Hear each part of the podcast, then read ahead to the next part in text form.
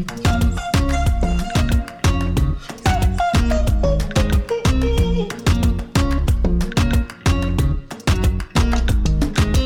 si on ouvrait la fenêtre en grand Bienvenue, merci d'être à l'écoute. Vous avez rendez-vous avec votre podcast Ouvrons la fenêtre. Je suis Sophie Noailles, journaliste, et je souhaite continuer à donner la parole dans un monde où tout se vaut pour y voir un peu plus clair et puis comprendre. Je vous invite donc au fil de mes émissions à ouvrir ensemble nos fenêtres grâce à des tranches de vie qui font sens, des livres et leurs auteurs, des personnalités qui nous emmènent par les chemins de traverse pour nous aider à élargir nos horizons et notre réflexion. Allez, ouvrons la fenêtre, le podcast aéré est fait pour vous, c'est parti Très heureuse de vous retrouver après des semaines d'absence touchées euh, aussi par le Covid comme euh, un certain nombre d'entre vous ou euh, de vos proches ou vos amis et encore en convalescence mais vraiment contente de pouvoir retendre le micro à ceux qui ont une parole libre et qu'on n'entend pas forcément euh, euh, vraiment euh, dans les médias. Alors je vous préviens, ce podcast n'est pas feel good et j'ai souhaité à nouveau réaliser un entretien avec Anne-Laure Buffet à propos de la violence. On va parler avec elle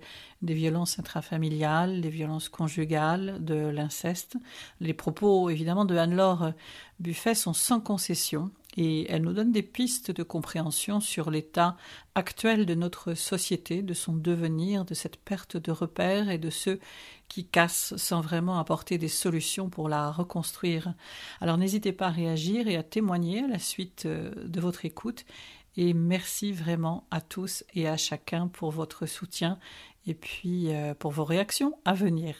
Anne-Laure Buffet, bonjour. Bonjour Sophie. C'est un plaisir de vous retrouver. C'est un plaisir d'être là.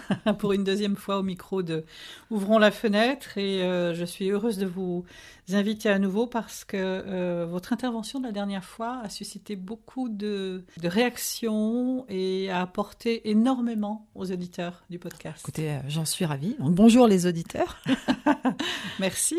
Et on va parler évidemment avec vous de la violence. Alors je sais que la, bon, la période ne, se prête pas forcément. On voudrait parler de choses plus joyeuses, plus gaies, peut-être plus légères, et en même temps ça fait partie de, de notre société, euh, peut-être plus que jamais. Et euh, il faut encore en parler toujours.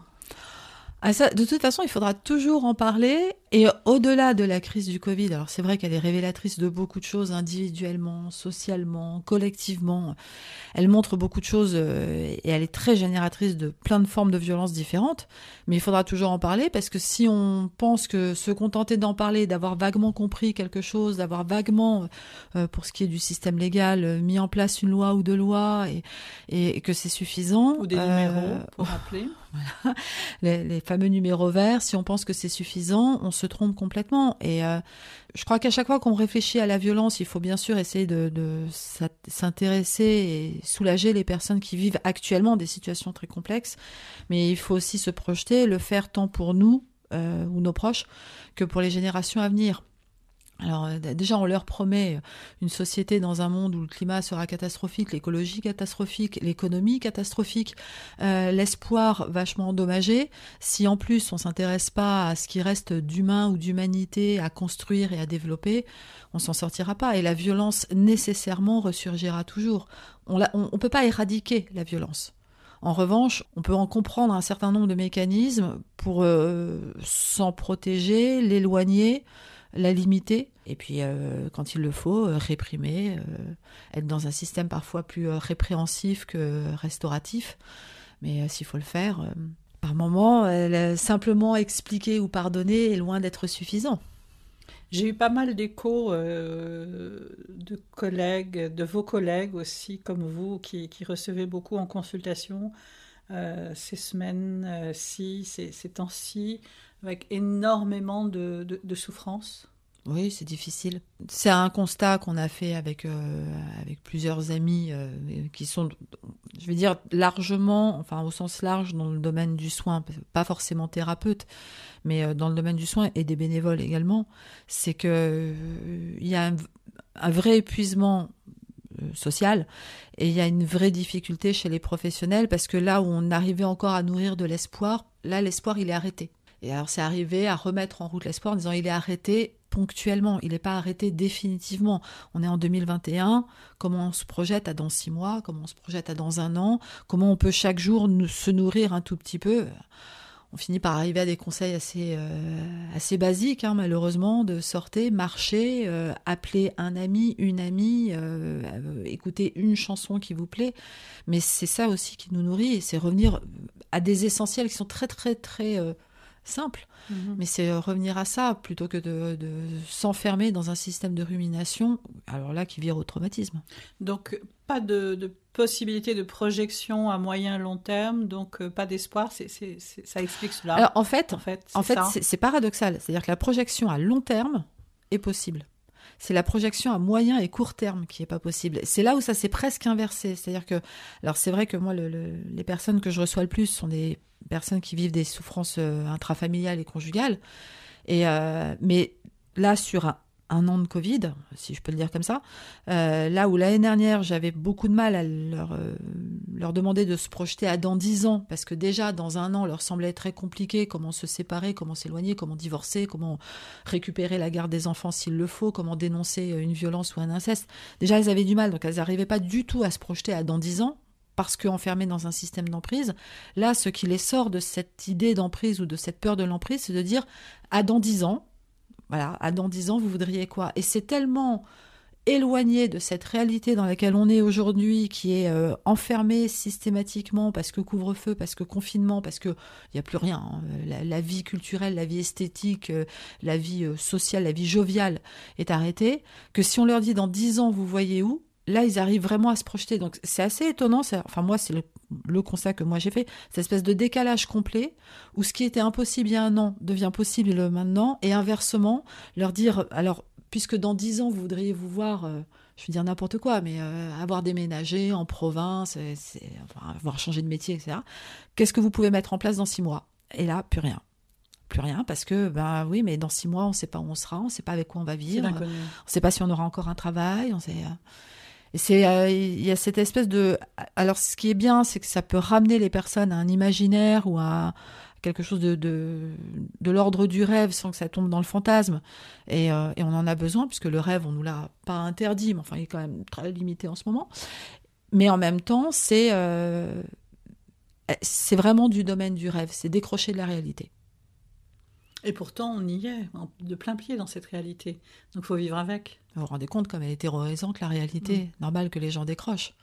Pour ça qu'on a aussi... Euh, euh, ben, il est inévitable d'en parler. Hein. C'est une violence. Toute, euh, ça répond en tout cas à une violence ou à une peur. Tout ce qui est théorie du complot, les conspirationnistes, c'est une réponse à une peur. Quand on se demande aujourd'hui pourquoi autant de personnes euh, se sont orientés vers, euh, se rassurent avec les théories du complot, et, il y en a plus, plus d'une hein, de théories du complot qui se soient développées, ça répond très clairement à une peur. Alors après, c'est dommage d'y adhérer, surtout qu'y adhérer semble facile, en sortir, c'est sectaire, donc euh, c'est presque impossible. Mais en tout cas, c'est compliqué. Mais, euh, mais le discours est tellement bien rodé, il est tellement construit, euh, il amène à une appartenance, à un sentiment de faire partie d'un groupe, à un, sentiment d'être compris et compréhensible, que face à la peur dans laquelle on est de tomber malade, de mourir, de plus avoir de travail, de perdre ses proches, de ça rassure ça rassure, on pense comme l'autre. Si on pense comme l'autre, c'est qu'on a raison. Et puis, euh, et puis vous étudiez les théories du complot, les discours, ils sont très très bien ficelés. Très très bien ficelés. La violence, euh, Anne-Laure Buffet, euh, on, la pressent, on la connaît évidemment dans le, domaine familial, encore plus peut-être parce qu'on est confiné, parce qu'on est enfermé, parce qu'on est isolé surtout aussi. Mhm. En 2019, il y a eu, euh, on parlait tout à l'heure des, numéros que l'on peut appeler euh, pour signaler ou en tout cas euh, pour témoigner de, ce que l'on peut vivre. 22% d'appels traités en plus dans cette période entre 2019, 2020, 2020 surtout. 22 appels traités en plus pour des violences conjugales et familiales. Mmh, en 2019. En 2020, euh, mars-avril 2020, je ne vous dirai pas les chiffres parce que je vais me tromper sur le chiffre et je préfère donner un chiffre exact. Mais euh, le nombre d'appels entre janvier et février 2020 Et mars-avril 2020, au numéro euh, le plus connu, à savoir le 3919, a triplé en deux mois. En gros, a triplé. Alors, euh, je ne vais pas vous le donner exactement, mais euh, oui, c'est colossal.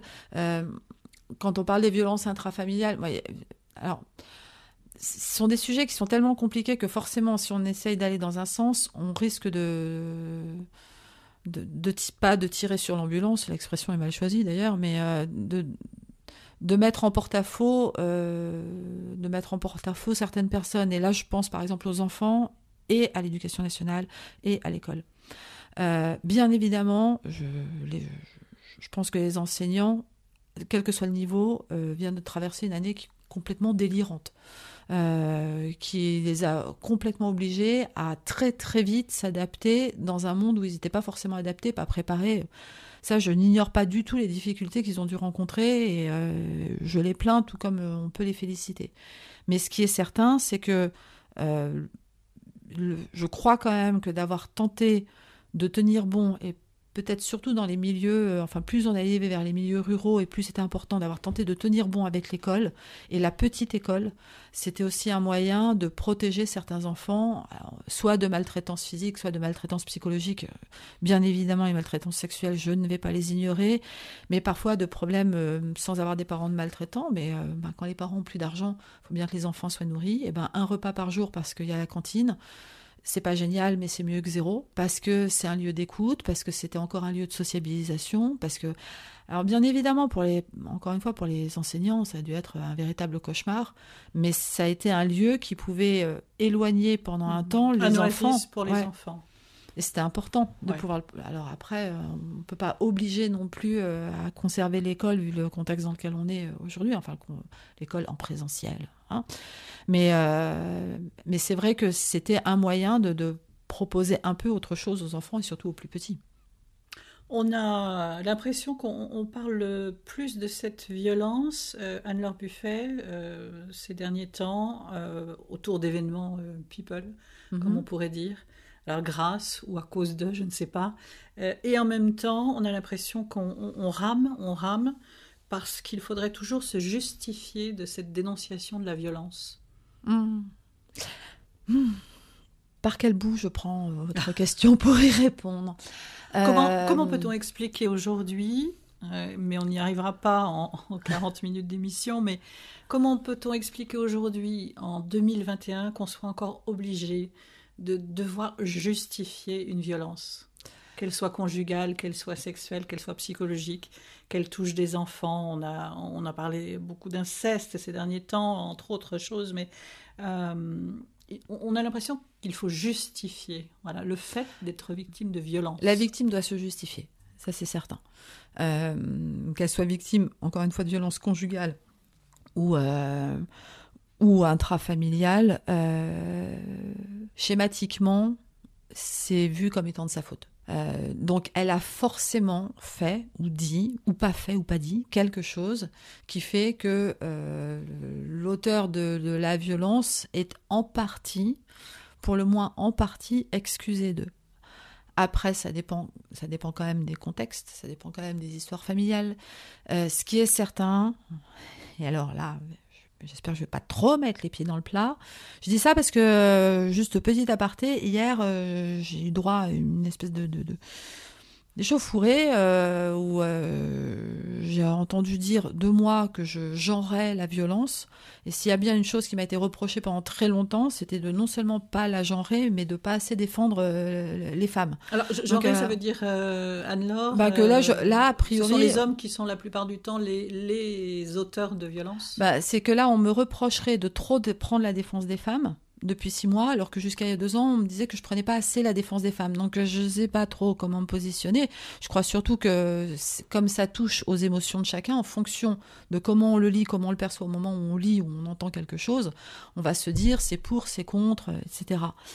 Mais ce qui est certain, et ça, c'est, euh, ça fait partie de toute la réflexion, c'est que structurellement, euh, notre société repose sur quelque chose, et je vais employer un mot que je n'aime pas, donc euh, si je l'emploie, c'est qu'il a un sens, elle repose sur des fondamentaux patriarcaux. Et structurellement. Donc structurellement, on laissera toujours au genre masculin le droit, la possibilité ou l'excuse euh, d'avoir eu une bonne raison s'il a abusé, s'il a cogné, s'il a maltraité, s'il a violenté. C'est pas de sa faute, c'est peut-être l'éducation qu'il a reçue, c'est pas de sa faute, c'est euh, sa femme qui a pas compris, c'est pas de sa faute, c'est qu'il avait. C'est pas de sa faute parce que c'est une pas pulsion. Voilà. Donc structurellement, on excuse beaucoup plus les hommes. Individuellement, il y a des femmes qui sont pour le moins autant, voire bien plus maltraitantes que les hommes, mais c'est pas structurel. Et c'est la grosse différence, c'est que chez les femmes, c'est que euh, psychiquement, il y a quelque chose qui va se mettre à dysfonctionner. C'est une pathologie, c'est une maltraitance qu'elle-même aura vécue, c'est un traumatisme, donc la résurgence du traumatisme, mais c'est individuel. Lorsque chez l'homme, c'est structurel, c'est social, et il est encore aujourd'hui socialement excusé. Là, quand on parle, puisque vous parliez des people, quand on parle de l'affaire euh, Kouchner, euh, enfin du livre de Camille Kouchner et l'affaire du Hamel, plus exactement, encore aujourd'hui, je l'ai lu, je l'ai entendu je ne sais combien de fois, oui, mais c'est une autre époque. Alors, ok, c'était une autre époque, indéniablement, c'est pas une raison. Parce que si on continue d'excuser en disant c'est une autre époque, fondamentalement, ce qu'on évite euh, de voir, c'est les conséquences sur les enfants qui deviendront des adultes, qui peuvent avoir des enfants, etc. Alors on met en lumière ces cas parce qu'ils sont médiatiques et on, le disait tout à l'heure, ce sont des, people entre guillemets. Euh, je, pense, je, repensais à Camille Kouchner qui, ces, derniers temps, on a l'impression qu'elle elle appuie sur cette, euh, ce fait d'avoir de, peur en fait de, de nuire ou d'avoir eu peur de nuire. Euh, alors, c'est une personne célèbre, mais qu'en est-il de toutes les femmes lambda, les enfants lambda, de familles qui resteront dans l'inconnu et qui n'oseront pas aller porter plainte, n'oseront pas euh, parler la peur de nuire, la, peur de nuire, la, peur, la peur de faire mal à l'auteur de l'agression. Parce que si l'agression a eu lieu, c'est bien parce qu'en amont il y a un lien. Euh, et alors surtout quand on parle de l'inceste, hein, indéniablement il y a un lien il faut pas oublier que l'inceste, euh, on n'arrête pas de le répéter et il faut jamais arrêter de le répéter. L'inceste se construit, se déroule parce qu'il y a un lien en amont qui existe, qui est un lien extrêmement particulier, où il y a une autorité qui repose sur un enfant venant d'un adulte et que indiscutablement, euh, on accorde à cette autorité depuis euh, des décennies, voire des siècles, le droit à la bienveillance spontanée, le droit à l'amour spontané, le droit à la protection spontanée. Parce que c'est le parent. Ce qui est complètement faux. On a lutté pendant des années pour expliquer aux femmes que l'instinct maternel n'existe pas. Donc l'instinct parental, l'amour euh, qui s'imposerait naturellement aux parents envers son enfant, et la connaissance, la compréhension de ce qu'est un enfant par le parent ne s'impose pas, pas plus que l'instinct maternel. Ça, c'est, ça nous rassure, ça nous, ça nous fait croire un certain nombre de choses, ça nous permet d'affirmer un certain nombre de choses. Un parent est forcément aimant et un enfant est forcément obéissant. Euh, non, ça a permis de construire la société, d'accord, mais c'est faux. Et mais cette croyance, elle fait encore penser que il n'est pas possible qu'un parent abuse de son enfant. Donc si un parent abuse de son enfant, c'est bien parce que son enfant, à un moment, fait quelque chose. Et puis le parent, un parent qui commet, euh, n'importe quel parent qui commet un acte qui va s'énerver un peu trop, qui euh, éventuellement, je suis contre bien sûr, mais euh, va donner une fessée, une gifle. Si c'est un parent bienveillant, si c'est un, je vais mettre des gros guillemets, bon parent, il va ensuite aller parler avec son enfant. Il va lui dire. Et ce sera ponctuel, ce n'est pas dans la répétition. Et puis il en parle. Euh, l'inceste, le parent va pas en parler. Donc ça existe, l'enfant sait que ça existe, mais en même temps, c'est pas normal que le parent lui fasse ça parce que l'enfant sent que c'est une agression. Mais en même temps, puisque personne n'en parle, est-ce que ça a vraiment existé? Et ça crée en plus autre chose qui est extrêmement pervers pour le coup, c'est que euh, très souvent le, le parent va choisir un enfant. Si on prend le cas d'Olivier Duhamel, il a, il a porté son dévolu, si je dois le dire comme ça, sur le Victor, enfin celui qui, qui nommé Victor, mais pas sur Camille. Et ça crée une ambivalence qui est terrible chez l'enfant, qui est euh, c'est pas normal, je n'aime pas ce que mon parent, beau-père me fait, mais je suis choisi, je suis l'élu. Et si je le dénonce, si je le repousse, si je refuse, je perds cette place d'élection.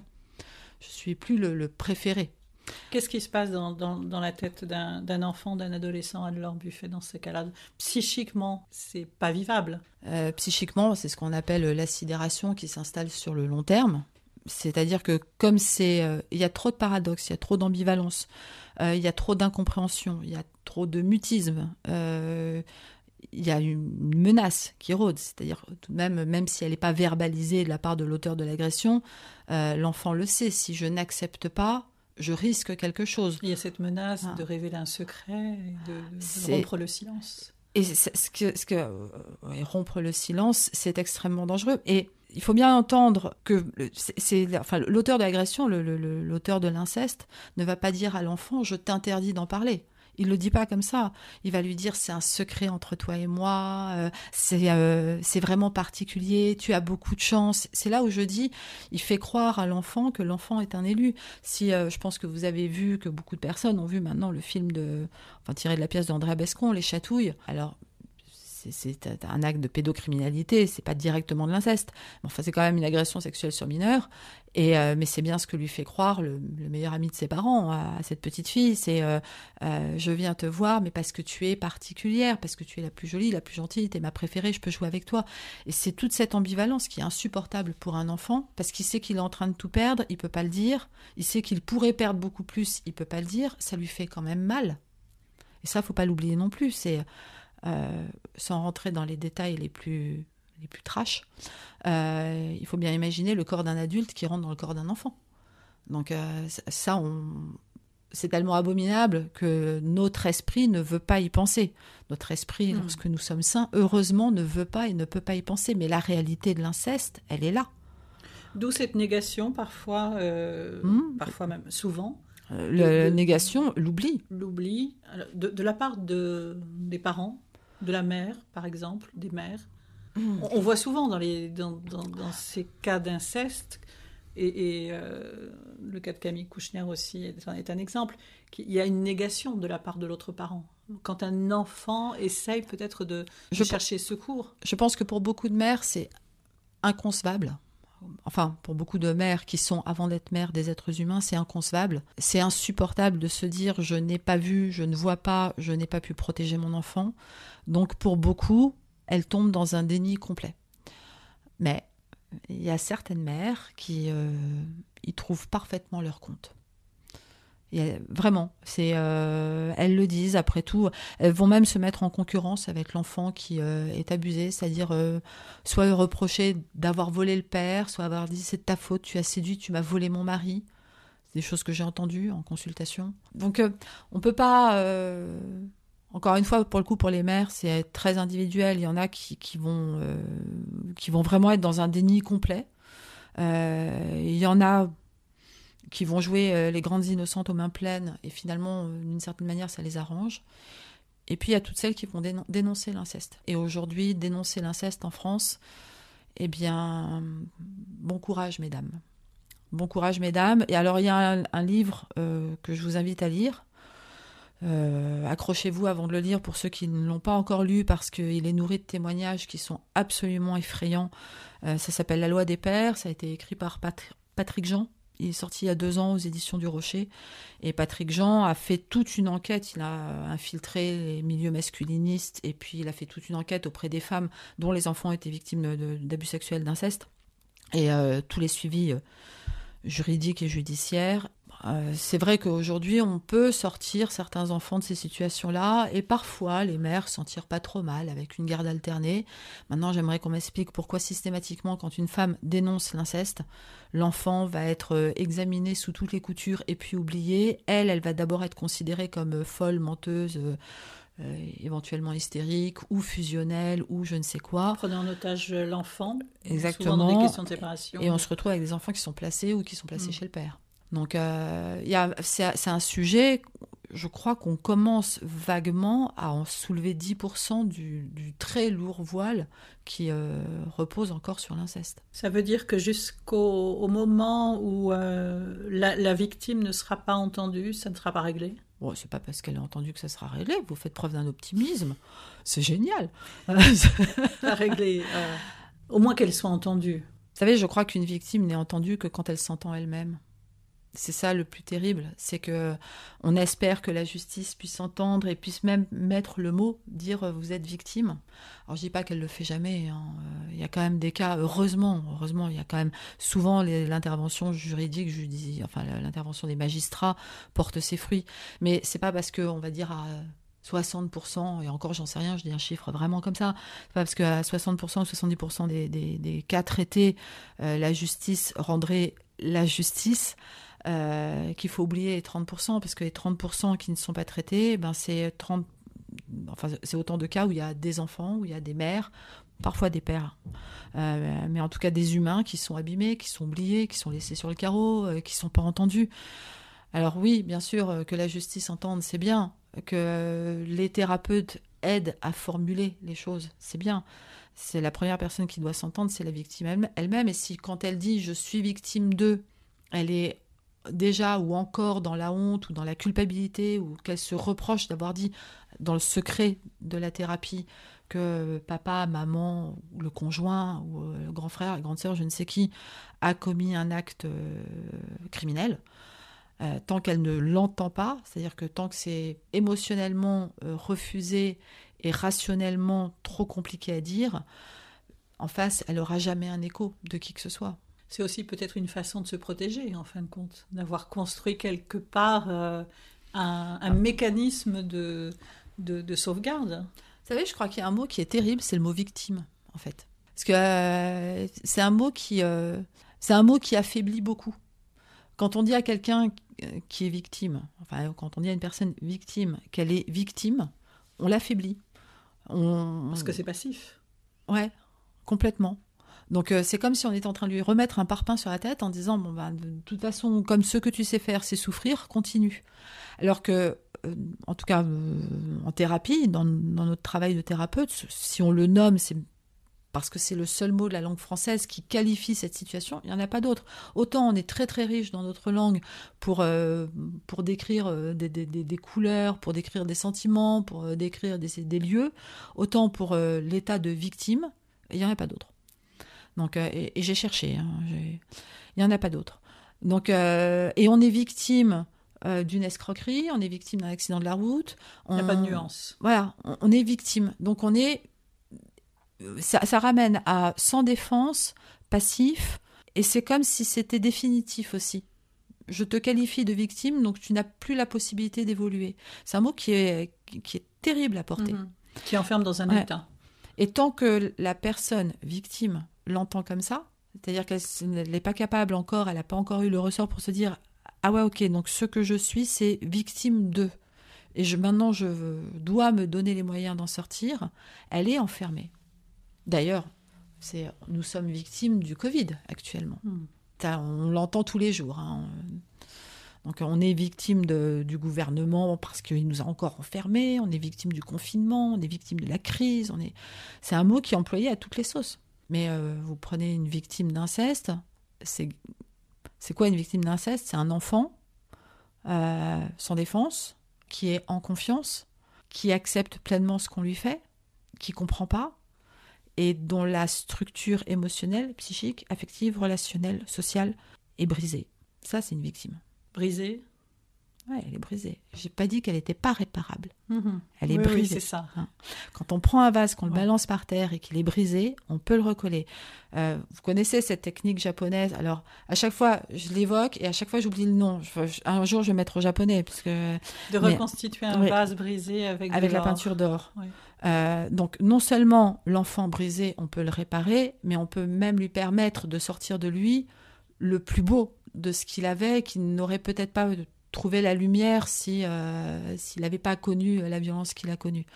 Et, euh, et c'est valable pour toutes les personnes qui subissent une violence, euh, une violence psychologique, une violence physique intime. donc on peut réparer on peut restaurer quelqu'un. Je préfère le mot restaurer d'ailleurs. C'est, la restauration pour moi, c'est comme une œuvre d'art. Quand on restauration plutôt que résilience, ce fameux mot qu'on emploie à toutes les sauces. Mais justement, voilà, vous pouvez dire, il est à toutes les sauces. Euh, euh, non, mais, résilience. mais en plus, c'est pas pareil. La restauration, c'est permettre à quelqu'un de, de, découvrir et de, d'exposer ce qu'il a de plus beau. La résilience, c'est la capacité à à dépasser un événement traumatique à revenir à son état initial. Et d'ailleurs, aujourd'hui, alors on parle de résilience, mais il y a autre chose qui est en train de, d'être euh, étudiée comme terme, c'est la croissance traumatique, qui est en, alors, très rapidement. La résilience, c'est la capacité à revenir à son état d'avant le choc. La croissance traumatique, c'est la capacité à transformer le trauma, à transformer le choc parce qu'il a été compris, parce qu'il a été euh, euh, analysé, parce qu'il a été intégré, et à sortir de ce trauma, à sortir le meilleur de la personne qui a été en souffrance.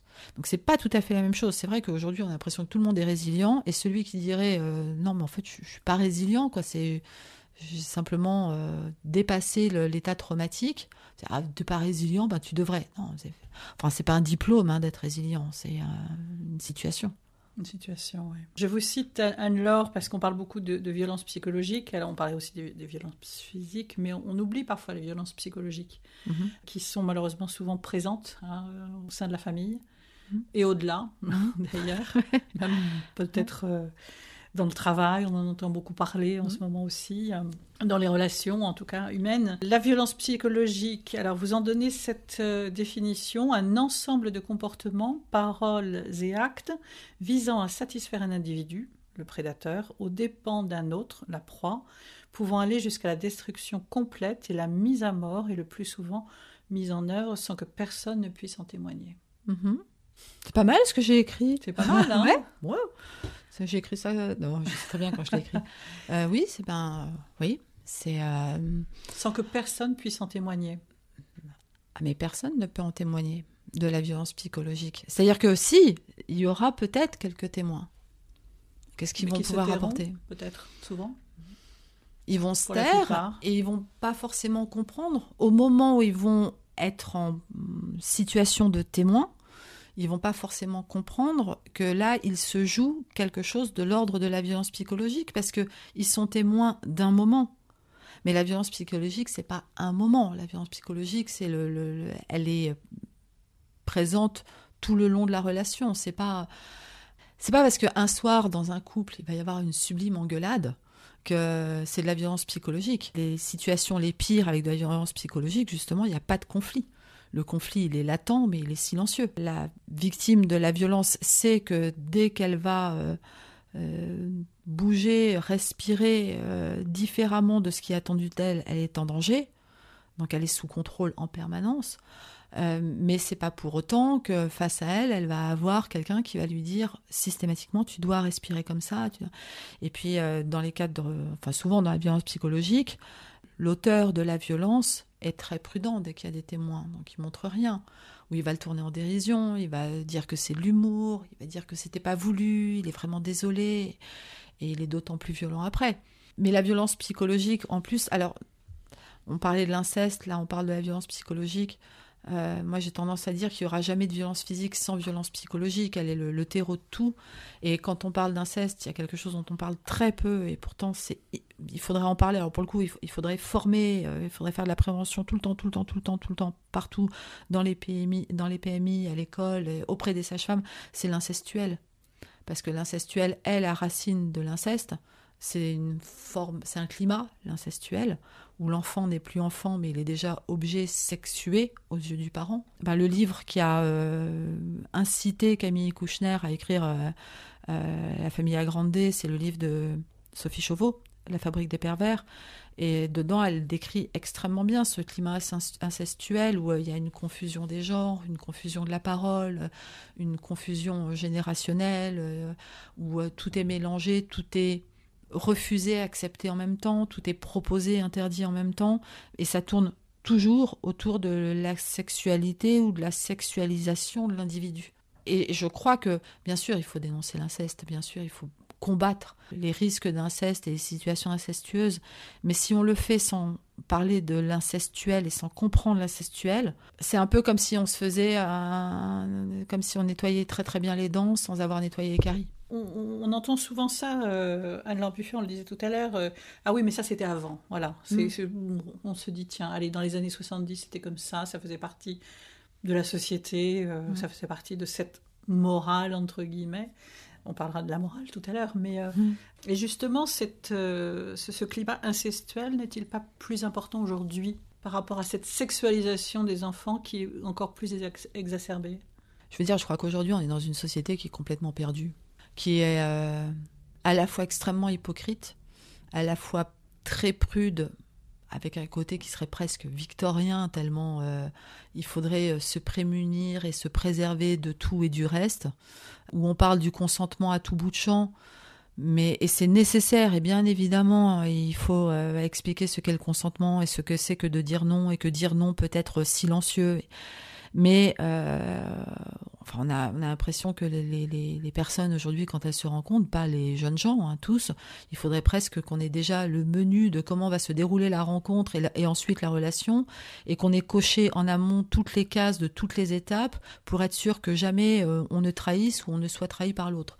Ça me semble quand même un petit peu ruiner ce qu'il y a de spontané, d'humain et de d'émotion dans le lien. Et en même temps, au nom de euh, il faut être tolérant, il faut être bienveillant, euh, il faut que chacun puisse s'exprimer, il faut que euh, la liberté individuelle soit respectée, quand bien même elle, limiterait la liberté du collectif, on voit apparaître des, des, des mouvements, des comportements, des, des, courants de pensée, enfin, ça part dans tous les sens. Je trouve qu'il est extrêmement compliqué de se situer que si on est justement euh, par rapport à l'incestuel, si on est euh, à se dire ben non, moi j'ai pas envie devant mes enfants de me promener nu, euh, on va avoir alors quatre réponses, mais quasi six, au même moment.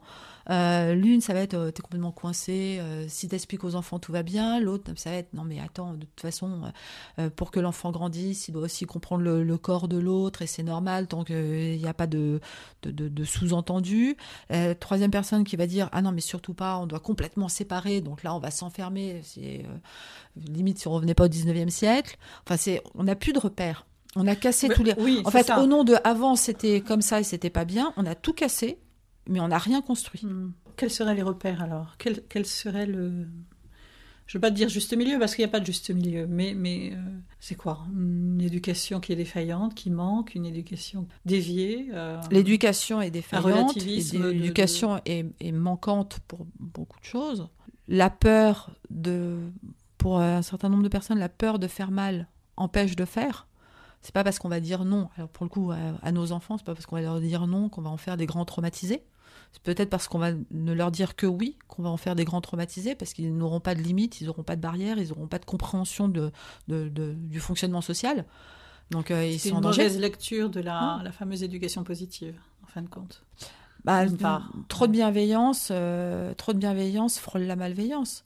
Dans, dans le premier livre que j'ai écrit, alors, je suis maline à en parler parce qu'il est plus édité, mais euh, il n'empêche que je parle des parents trop bienveillants et je les inclus dans les parents maltraitants parce que trop de bienveillance, soit parce qu'on a peur de mal faire, soit parce qu'on a peur d'être un mauvais parent, soit parce qu'on a peur de euh, dire non à nos enfants et qu'ils ne nous aiment plus.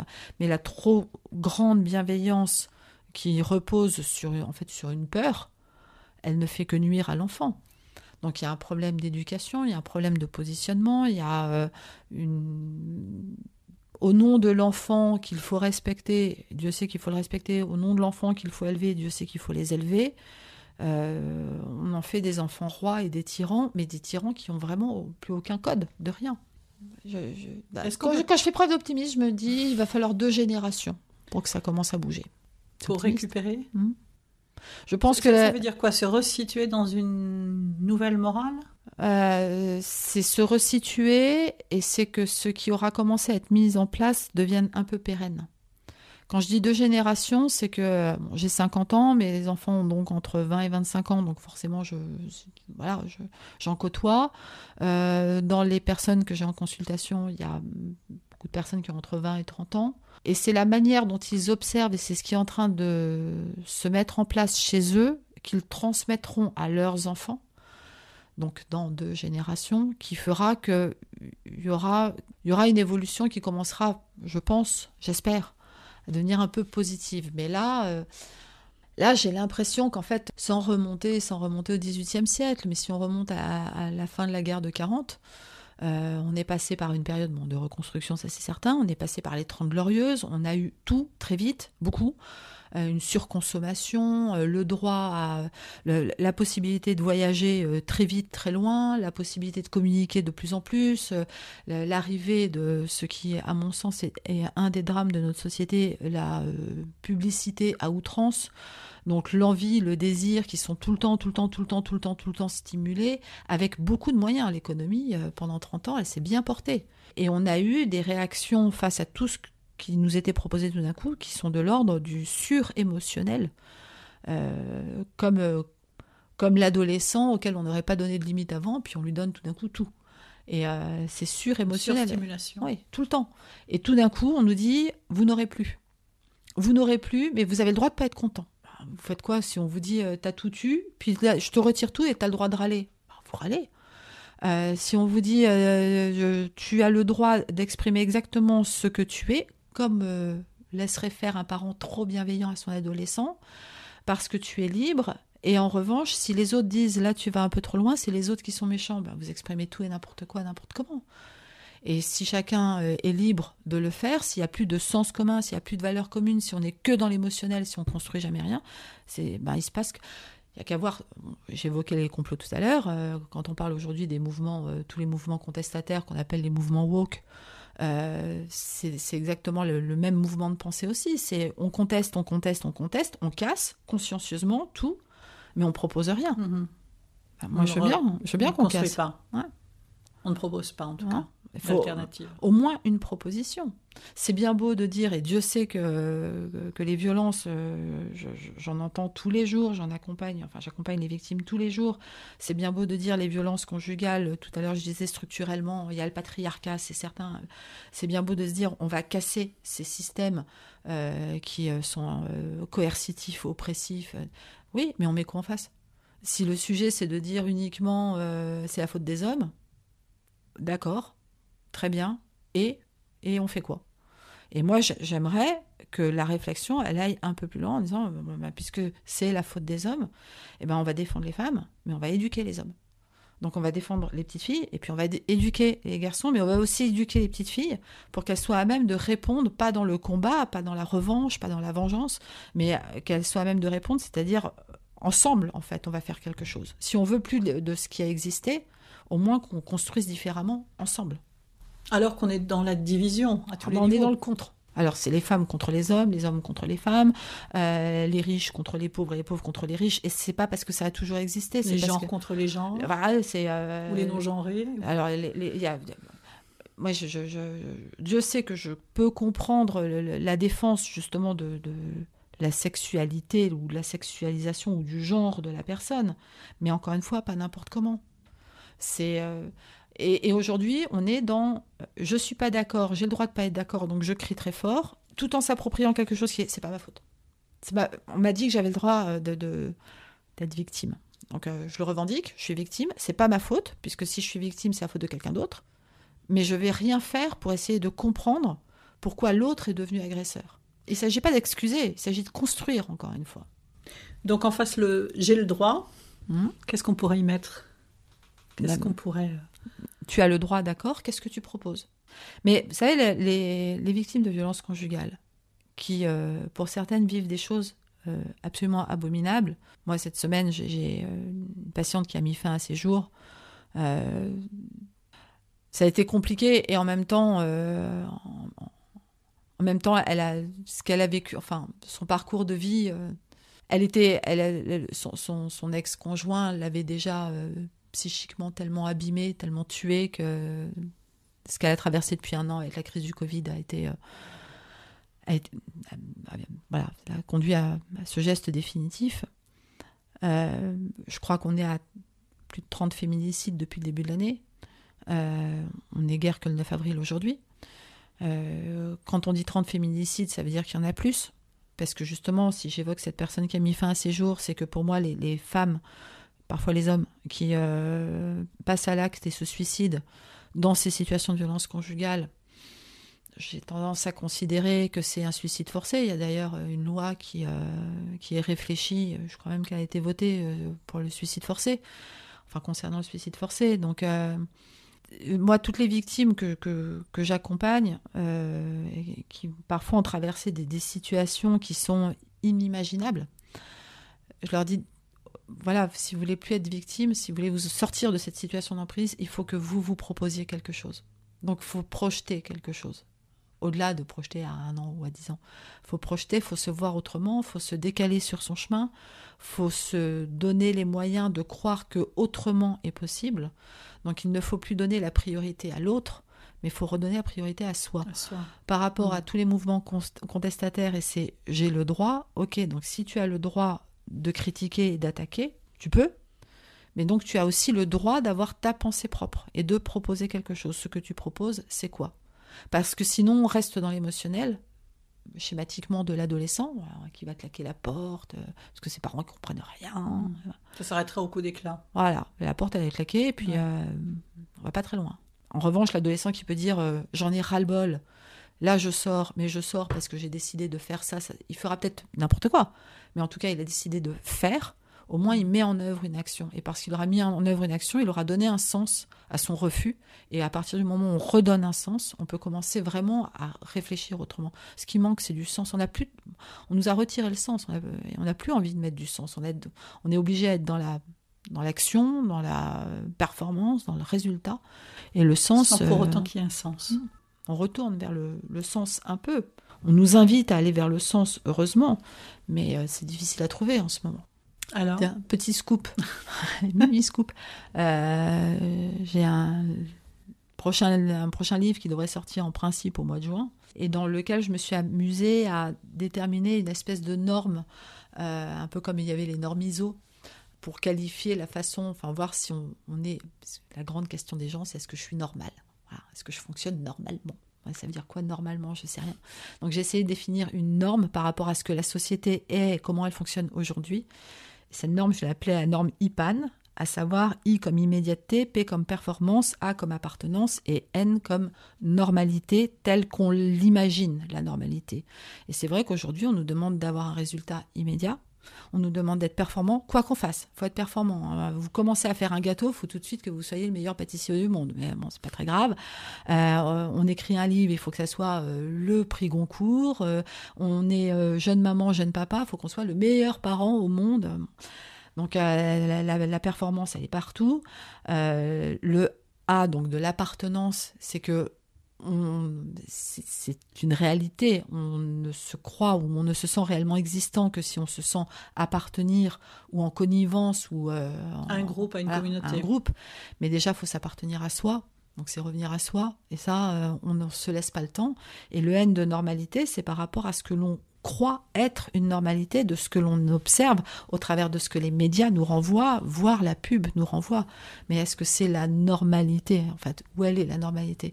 Donc j'ai, euh, je me suis amusée à faire euh, cette petite norme en me disant, bah tiens, qui est IPAN et qui ne l'est pas aujourd'hui? Alors qui ne l'est pas Moi. Moi, je suis. je vais vous dire, je suis pas dans l'immédiateté. Comment résister Comment résister à l'IPAN? Pour terminer, on, va terminer là-dessus, Anne-Laure. Comment résister Je, je crois que quand on s'accorde le droit d'être épuisé, quand on se regarde et qu'on dit là, je suis fatigué, on commence à, limiter ça. Je suis fatigué. Pourquoi je suis fatigué? Pourquoi je me sens triste? En ce moment, Dieu sait que c'est la mode. Euh, pourquoi je me sens triste? Pourquoi j'y arrive plus? Pourquoi? Donc, à quoi en fait je cherchais à répondre? Et quand on commence à se poser ces questions-là et à tirer les fils, on s'aperçoit qu'on est moins dans l'urgence, que ben euh, oui, on n'a pas immédiatement répondu à son patron, répondu à son enfant, répondu à son conjoint, euh, répondu à son parent, euh, fait le ménage, renvoyé une facture. On n'est pas pour autant en danger. Si ce temps-là, il nous a servi à être à ce moment-là au plus proche de nous. Alors bien sûr, si c'est un temps qui dure six ans et qu'on oublie la terre entière, là on est en danger. Mais c'est prendre un peu le temps. Ça ne veut pas dire abandonner, ça veut dire prendre un peu le temps. Prendre le temps. Mm. De s'accepter, d'accepter aussi, de s'arrêter. Je veux dire presque prendre le temps aussi de se dire, ben, là on traverse cette, année qui euh, est complètement délirante, qu'on évoquait tout à l'heure euh, en dehors de, l'antenne, le, fait qu'on n'a plus nos repères temporels. En principe, on sait euh, quand sont les, ben, les rentrées et les sorties scolaires et les vacances. Là, c'est tout le temps chamboulé. Donc rien que ça, on ne sait plus et se dire bah, finalement je dépends de repères qui ne m'appartenaient pas. Donc je vais me réinstaurer des petits repères, des petits rythmes, me remettre dans ma régularité, me remettre dans mon temps. Ça n'empêche pas d'être, on est nécessairement dans le temps social. Donc c'est aussi dans ce Mhm. temps-là, bah, qu'est-ce qui m'appartient à moi et Une bonne à question oui, à poser aux, aux auditeurs de ce podcast. euh, quels sont mes repères Mhm. à moi? Quels sont vos repères Quels sont vos temps à vous? Et même si on peut pas les vivre tous les jours, si le temps propre à une personne, c'est le temps de la lecture, je suis euh, suis pas encore tombée sur la tête. Donc je sais très bien qu'on n'a pas forcément le temps chaque jour de lire, mais c'est s'accorder au moins le droit de penser que aujourd'hui j'ai pas le temps de lire, mais demain je m'accorde ce temps-là, le temps de marcher, le temps. Le nombre de fois où on entend j'ai pas le temps. J'ai pas le temps d'appeler, j'ai pas le temps de faire ci. j'ai- Prenons le temps, ralentissons ce monde. On nous le demande pour le climat, on nous le demande pour euh, l'écologie, qu'on mais la première des écologies, c'est l'écologie euh, personnelle déjà, c'est notre écologie. Et identifier ses priorités? C'est essentiel. C'est essentiel. La priorité aujourd'hui, elle est de rester en bonne santé. Donc identifier sa priorité, ça veut dire quoi en fait individuellement pour chacun? Qu'est-ce que c'est rester en bonne santé? Est-ce que c'est justement quand on dit aux personnes sortez de chez vous, allez marcher pendant une heure Si ce sont des personnes qui sont actuellement euh, très inquiètes par rapport au risque de- de- d'une contamination, on va pas les obliger. Donc c'est qu'est-ce que vous pouvez faire en fait pendant une heure pour vous? La priorité, elle est là. Euh, mais pourquoi est-ce que vous... après, bon après, euh, c'est de la thérapie. Pourquoi est-ce que vous avez tant peur de la maladie, etc., etc. Mais c'est ouais, sur- Priorité de vivre, de continuer à vivre. et de et de mettre un sens dans ça. Oui, parce que moi, si vous me dites euh, allez marcher une heure par jour, euh, si c'est pour vous obéir, je le ferai. Mais mais j'en profiterai pas. Si je me dis je vais aller marcher une heure par jour, je le ferai peut-être pas tous les jours. Si euh, les jours où il fait euh, un froid de canard ou il pleut des cordes, vous me verrez pas dehors. Mais en revanche, je sais, je m'approprie ce désir-là. et Après, je m'en approprie le besoin. Et c'est ça qui, qui nous manque, c'est de se réapproprier ce qui est nos essentiels. Et puis Anne-Laure, euh, accepter aussi de reconnaître parfois qu'on ne va pas bien et qu'on a besoin peut-être de, de consulter, en tout cas D'aller à parler. l'aide, d'aller parler. d'aller parler. Même si on n'arrive pas à les consulter, même si pour beaucoup de personnes, et pour plein de raisons, et une raison, entre autres, en ce moment, c'est la raison économique, parce que euh, il est certain que ça coûte cher, parce que c'est vrai que je sais que euh, nous, euh, côté professionnel, on fait tous des efforts, qu'on a pour beaucoup euh, baissé, voire annulé le, le prix de certaines consultations. Là, ben, c'est un coût, parce que c'est pas évident. C'est pas évident de dire je vais aller, euh, je vais consulter euh, plusieurs fois quelqu'un, mais aller parler. Autrefois, alors euh, là en ce moment au moins le problème est réglé, ça n'existe plus du tout.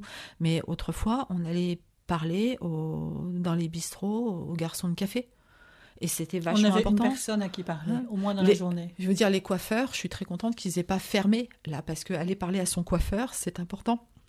Moi, j'ai une, une patiente qui, avant d'aller en consul- enfin d'entrer en thérapie, euh, pendant plusieurs années, sa thérapie, c'était de prendre des taxis quand ça allait pas bien. Et elle disait au, au chauffeur du taxi, elle disait, euh, vous me faites faire le tour du périph, mais vous allez m'écouter. Hmm. Donc elle se faisait son heure de périph, elle payait son heure de périph. Et euh, ben voilà, puis jusqu'au jour, elle s'est dit, bon, j'aurais peut-être besoin aussi d'un retour, donc je vais aller en thérapie. Mais oui, on a besoin de parler. Et quitte à parler, euh, enfin, en l'occurrence, moi je parle à mes animaux, je sais qu'ils me comprennent. Je comprends rien quand ils me répondent, mais je sais qu'ils me comprennent. Mais, mais oui, Mais on a, on besoin, on a besoin d'entendre le son de notre voix. Ouais. On a vraiment besoin. Donc, euh, donc c'est important ça. Vous savez, euh, le, vous allez dire que je me fais de la pub, mais le, le- le livre dans lequel il y a cette norme que j'évoquais tout à l'heure, qui doit sortir euh, en principe dans deux mois, il s'appelle Au secours, je vais bien. C'est pas, euh, c'est pas. Enfin, si j'ai choisi ce titre-là, c'est pour toutes ces personnes qui pensent aller bien et qui n'osent pas le dire parce qu'autour d'elles il y a que des personnes qui vont mal et elles se croient euh, dérangeantes. C'est pour les personnes qui vont mal et qui n'osent pas le dire parce qu'elles ont peur de gêner l'autre euh, ou de déranger ou de, de- faire le, le pleurnichard là où elles pleurnichent pas, juste elles vont mal. Pour les personnes qui ont le sentiment que en face d'elles il y aura toujours du silence, de l'incompréhension, euh, qu'elles seront jamais entendues. que- Voilà, c'est euh, ouais, au secours, je vais bien. C'est toute l'ambivalence dans laquelle on est d'ailleurs actuellement. On a le droit d'aller bien malgré le Covid. Et, euh, mais si on va mal, c'est pas grave non plus de dire je vais mal alors qu'en apparence tout va bien. Trois livres à, à retenir aussi, Anne-Laure Buffet, euh, à, à lire évidemment Les mères qui blessent, Mhm. Les prisons familiales et puis ces séparations qui nous font grandir. Ah, séparation est sorti. euh, je, je crois que j'ai vraiment, ce jour-là, j'ai vraiment ri, euh, puisque ce livre sur les séparations qui nous font grandir est sorti le 12 mars 2020. Nous étions confinés le 16 mars. Je dis là, j'ai vraiment du séparation, c'est couple, amitié, travail. Ouais. hein. La rupture peut-elle aider à devenir soi aussi? Donc, Ouais. euh, d'actualité. Et les trois aux éditions Erol. Les trois, ouais. Voilà. Belle maison. Juste, si vous me permettez, pour ces mères qui blessent, c'est un livre, c'est vrai, qui parle des, des comportements malveillants ou maltraitants euh, émanant des mères. Je le dis parce que j'y tiens. C'est un livre qui ne se revendique pas comme étant féministe, mais euh, même s'il y a toute une partie qui effectivement met en avant des comportements maltraitants, la deuxième partie du livre, c'est aussi sur toutes les raisons structurelles, sociales, et puis euh, sur, des décennies qui font que certaines femmes n'ont pas pu être mères, n'ont pas pu être bonnes mères, ou ont été maltraitantes par défaut, parce que derrière, il y avait un système, il y avait une famille, il y avait un père, il y avait déjà une maltraitance, et qu'elles n'ont pas pu être la mère qu'elles auraient dû être si elles avaient été libres de l'être, justement. Donc je tenais à le dire, parce que je, je ne tape La pas... précision sur est femme. importante. La précision est importante pour expliquer le, le- le titre et le contenu de l'ouvrage. Allez, la question euh, fatidique. Anne-Laure Buffet, Oui. la fenêtre ouverte. Si on, a- on ouvrait la fenêtre, là. Alors là, tout de suite, si je l'ouvre, je vais dire ce que je vois. Si j'ouvre votre fenêtre, je vois un marronnier qui a fleuri. En fleurs, oui. Et je trouve ça très très joli. Rose. Ouais, en Fleurs. fleurs roses.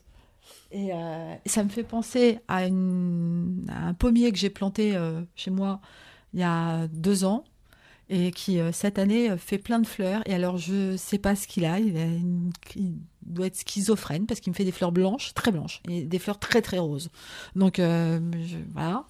Et si j'ouvrais la fenêtre, si j'ouvrais une fenêtre un peu plus symbolique, ça serait sur le mois de septembre. Moi, je vise le mois de septembre. Alors, c'est curieux de penser que le renouveau arrivera juste avant l'automne, mais qu'est-ce que je vais faire, moi Enfin, je, je le sais, mais c'est quatre mois jusqu'à septembre.